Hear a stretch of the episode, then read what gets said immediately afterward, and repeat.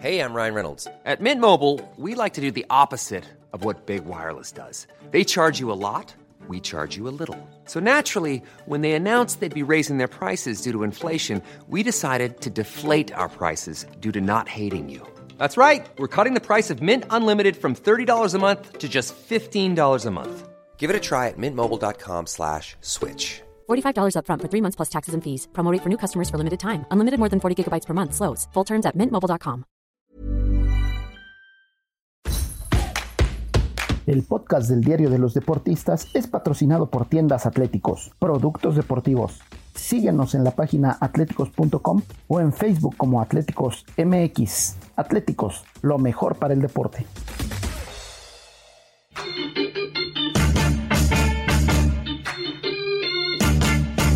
Esto, el diario de los deportistas. Gerardo Torrado, director deportivo de selecciones nacionales. Muy dolidos, muy dolidos por no poder participar en el, en el Mundial eh, Sub-20 de Indonesia ni en las Olimpiadas de, de París del 2024. Eh, el resultado de ayer, eh, con justa razón, se ha calificado como un fracaso. No es el fútbol, no es el fútbol que la afición mexicana se merece, ni por lo que hemos estado trabajando aquí en, en la estructura de, de selecciones. El resultado de ayer es un resultado vergonzoso, el cual por ningún motivo se tendría que haber presentado. John eh, nos ha pedido un análisis profundo de la situación que pasó ayer para que se puedan tomar las medidas necesarias.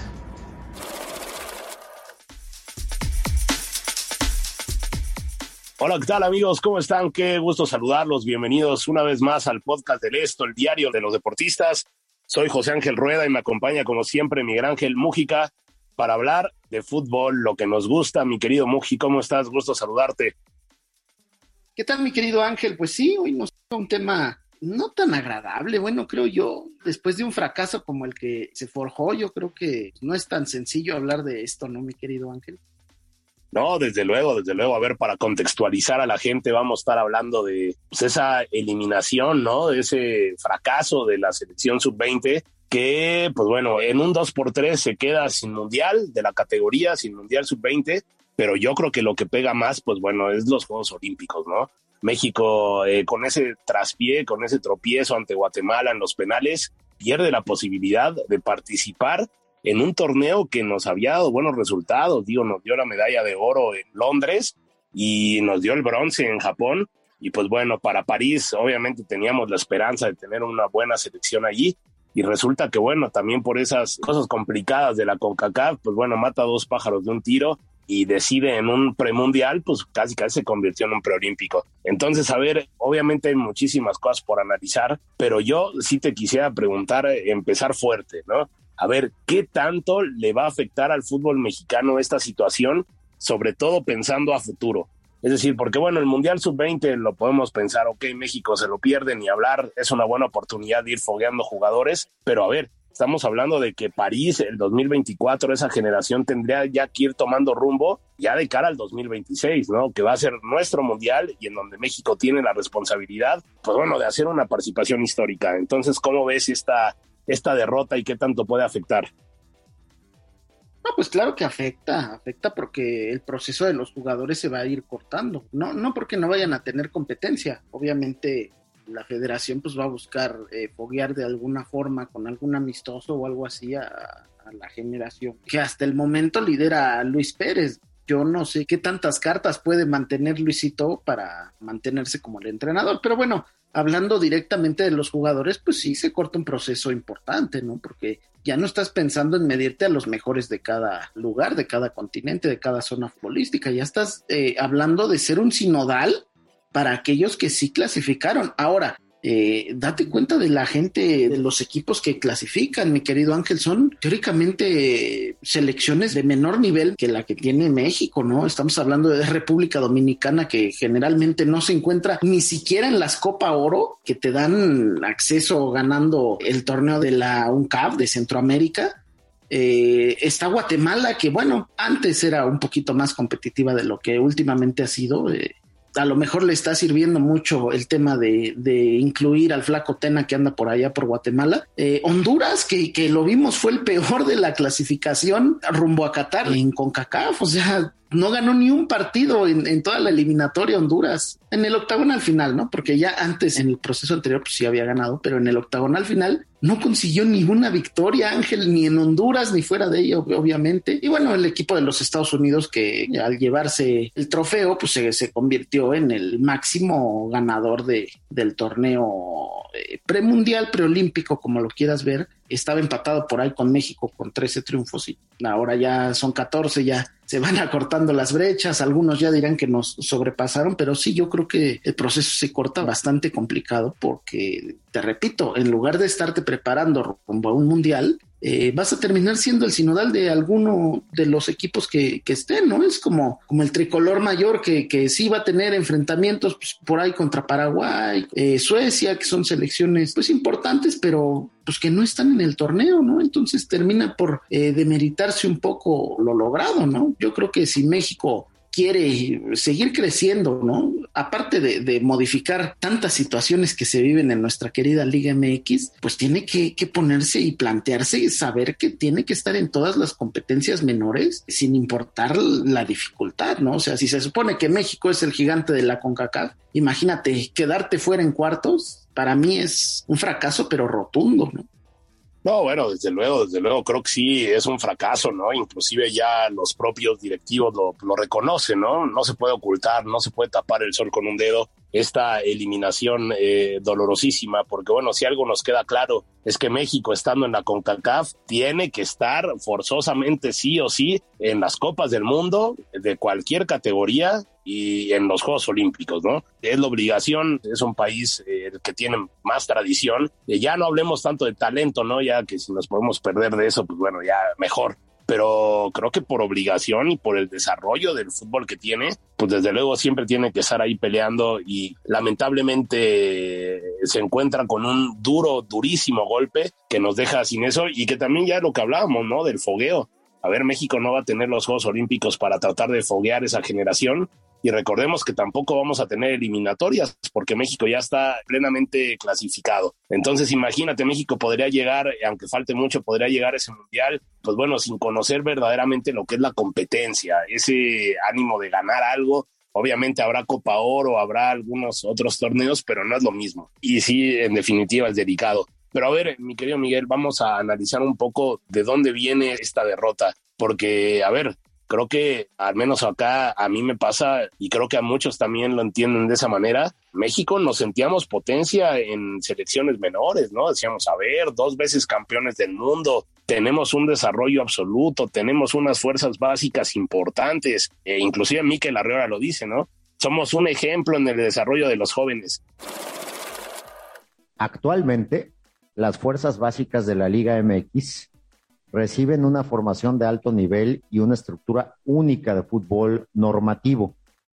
Desde sub 13 a sub 20 tenemos cinco categorías, incluyendo sub 17 femenil, donde acumulamos un total de 2.356 mujeres y hombres. No es gratuito que en los últimos 15 años México haya ganado dos mundiales de fútbol sub 17 y dos medallas olímpicas, una de oro y una de bronce. A ver, ¿qué es lo que está pasando con estos jóvenes? Porque no es posible que estos jóvenes de pronto fallen tantos penales en una serie, se equivoquen de esa manera. ¿Y en dónde está el error, Miguel? Tú que eres muy analítico para eso, ¿me lo puedes explicar? ¿Dónde tú lo has visto?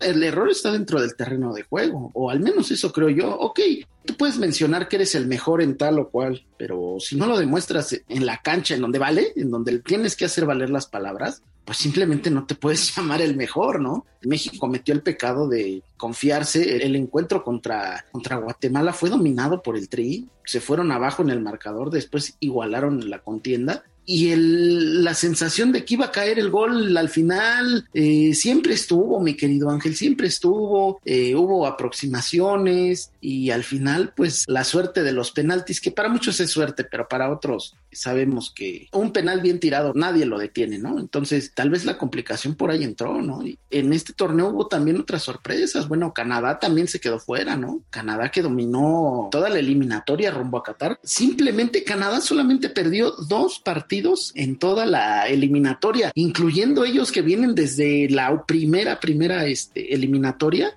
hasta el octagonal final solamente perdió dos partidos y ellos también se quedaron fuera ante Guatemala igual en tiros de penalti. O sea, estamos hablando a lo mejor de un modo muy competitivo, decir que están creciendo las, las otras elecciones, sí, pero no es pretexto. O sea, yo creo que no están mal las palabras que puede decir tal o cual de que somos potencia en selecciones menores porque eh, los resultados hablan, hemos ganado cualquier cantidad de torneos, pero si no lo demuestras dentro del campo, pues las palabras se las lleva el viento y lo que quedan son los fracasos. Entonces, yo siento que el problema fue que México se confió de más. Eh, ojo, los muchachos, yo no creo que se vayan a perder, tienen bastante talento. Y claro que se quedaron algunos fuera de los que brillan, brillan entre comillas en la Liga MX, ¿no? Así que yo creo que el desarrollo simplemente debe de continuar por su causa porque no siento que se estén haciendo las cosas tan mal como pues, se puede pensar con una eliminación así pero tienes que demostrarlo donde, donde de verdad vale, ¿no? No fuera de la cancha y hablando, eh, haciéndote el valiente de que tu selección va a dar el ejemplo bien o mal. Lo tienes que demostrar en el terreno del juego. Felicidades a las cuatro selecciones que se clasificaron. Felicidades a Guatemala, felicidades a Honduras, felicidades a República Dominicana que dio un salto impresionante. A lo mejor en la final ya no le alcanzó, perdió 6-0 con Estados Unidos. de felicidades Estados Unidos por también meterse de manera categórica a los Juegos Olímpicos y al Mundial.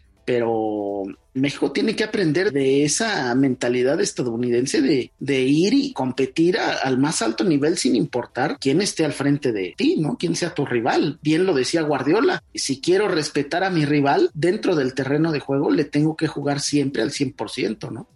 Sí, no, bueno, y yo creo que, a ver, también hay que decirlo, eh, este resultado está marcado también por el entorno que ha dejado la selección mayor, ¿no? Y que donde México tiene tiempo que no logra dar los resultados deseados. Es un ciclo que se ha complicado bastante, donde la eliminatoria se complicó, la Copa Oro se complica, la Nation League se complica, y hay muchísimas cosas que alimentan este debate de si en México se está eh, trabajando bien o no. Tras la eliminación, eh, muchos apelaron a que en la Liga MX, bueno, tienen poco desarrollo de los jóvenes ¿Te acuerdas, no? Que antes había la regla para incentivar la participación de los canteranos, para incentivar precisamente eso. Estaban otras ligas, ¿no? Eh, para tratar de, pues, incrementar que el futbolista se adapte lo más rápido posible y de alguna manera se logre consolidar. ¿Tú qué consideras que le hace falta o crees que si este fracaso sacuda verdaderamente el fútbol mexicano y comencemos a ver que, bueno, que se retoman causa en temas tan específicos como la reducción de extranjeros, como el tema de darle mayor desarrollo a los jóvenes con reglas específicas que obliguen a los equipos y bueno, también lo que siempre hablamos, ¿no? El anhelado ascenso y descenso que de alguna manera relaja la competencia y podría influir en este tipo de resultados, ¿no?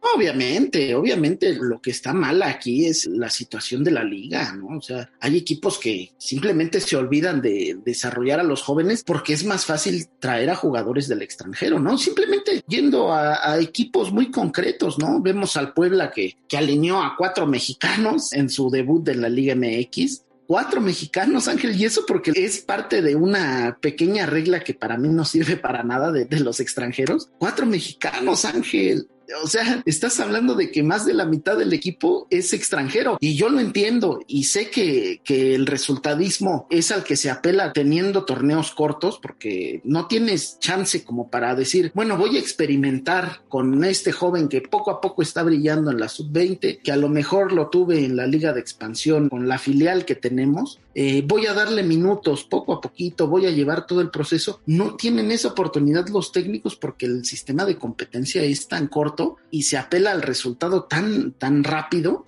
que no les permite consagrar a futbolistas, ¿no? Por eso es, de aplaudir eh, equipos como Pachuca, equipos como Atlas, equipos como Pumas, las propias Chivas que últimamente lo habían hecho, que le dan oportunidades a sus jóvenes y poco a poco los ponen y los ponen y los foguean y los foguean y no dejan de ser competitivos. La muestra, te digo, Pachuca lo ha hecho muchas veces, ¿no? ¿Cómo olvidar aquella generación donde tenías a Rodolfo Pizarro, a Irving Lozano, a Eric Gutiérrez, gente que ahorita debería, o al menos en el caso del Chucky, que sí es líder del, del tricolor, pero al menos son gente que dejaron algo al fútbol mexicano, ¿no? Entonces yo creo que en un principio es eso, ¿no? El sistema de competencia no ayuda a que puedas beneficiar a los jóvenes a un futuro no muy lejano. El tema del descenso, bueno, pues también, también es algo muy difícil de comprender cómo quieren que un torneo como expansión tome seriedad si de verdad no le das un incentivo a los equipos de abajo que están peleando con todo, que buscan su sueño de llegar a la primera división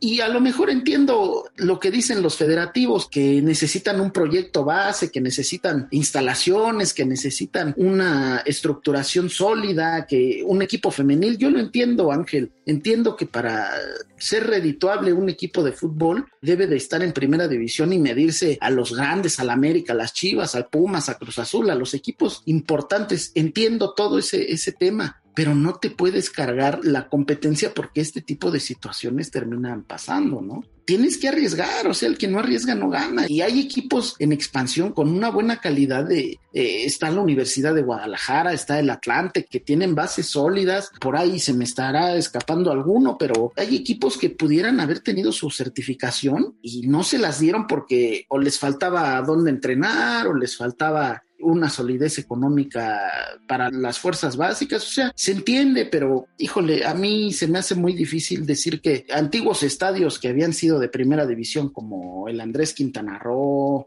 eh, ya no tengan la capacidad como para que la liga los certifique, pues se me hace muy difícil, ¿no? Entonces, para que no se nos pierda ese proceso, pues debemos de darle más oportunidad a los jóvenes. Yo aplaudo, por ejemplo, lo hecho por Fernando Ortiz, le ha dado oportunidad a jóvenes y a pesar de que en el América pues hay un equipo tan sólido que, que puedes hacer dos once sin ningún problema, ¿no? Y él que viene de abajo, conoce a la gente de fuerzas básicas, pues le ha dado oportunidades también, ¿no? No sé hasta qué punto tú como lo veas, pero yo siento que estamos yendo a una dirección errónea donde no tengamos descenso, donde querramos, eh, sí, Estados Unidos es un socio económico bastante fuerte, la MLS crece y crece y crece, pero créeme que no nos va a dejar el nivel que nos dejaba la Copa Libertadores para enfrentarte a Boca Juniors en la bombonera, a River Plate en, su estadio, al Peñarol, a Flamengo, equipos importantes, incluso meterte a Bolivia, meterte a Perú, meterte a Paraguay, a Chile. Uruguay, o sea, son, son países en donde el fútbol nace desde lo más bajo y se vive con una pasión distinta que a lo mejor en Estados Unidos no se tiene y el nivel se muestra pues cuando enfrentas este tipo de equipos, ¿no?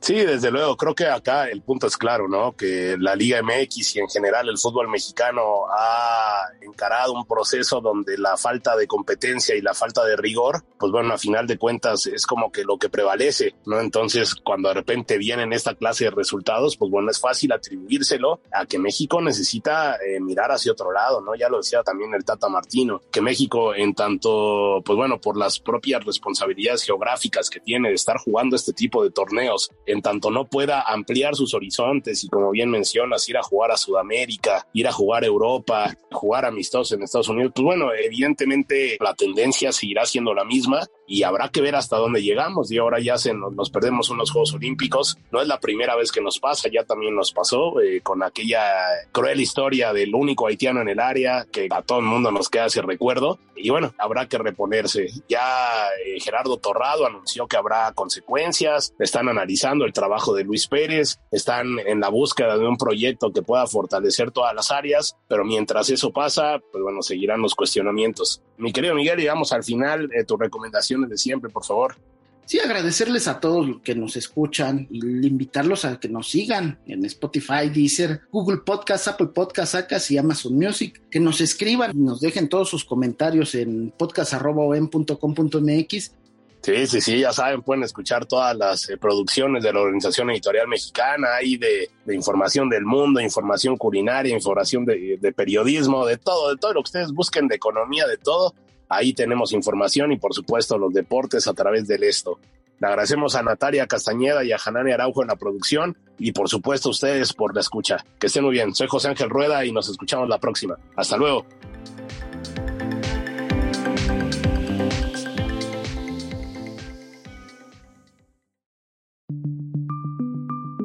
Esta es una producción de la Organización Editorial Mexicana.